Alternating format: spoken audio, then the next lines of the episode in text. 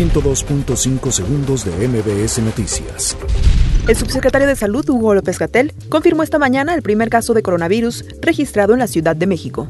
El investigador John Ackerman, impugnado por la oposición en la Cámara de Diputados para integrarse al Comité Técnico de Evaluación de Aspirantes al INE, ya fue citado a presentarse este viernes en San Lázaro para participar en la sesión de instalación. Un juez de control dictó prisión preventiva justificada en contra de Miguel Ángel B., expresidente de Consejo de la Caja de Previsión Social de la Policía Preventiva, Caprepol.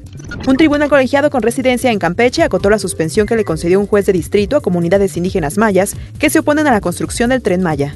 El presidente interino de Morena, Alfonso Ramírez Cuellar, informó que se convocó a una reunión urgente del comité para este viernes, en donde se verá el tema de la entrega-recepción, por lo que el anterior dirigente, Jade Kolpolemsky, tendrá que transparentar su administración.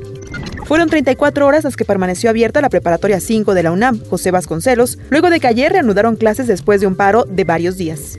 Canadá dejará de dar seguridad para el príncipe Enrique y Meghan Markle.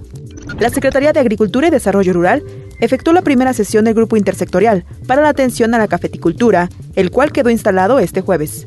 102.5 segundos de MBS Noticias.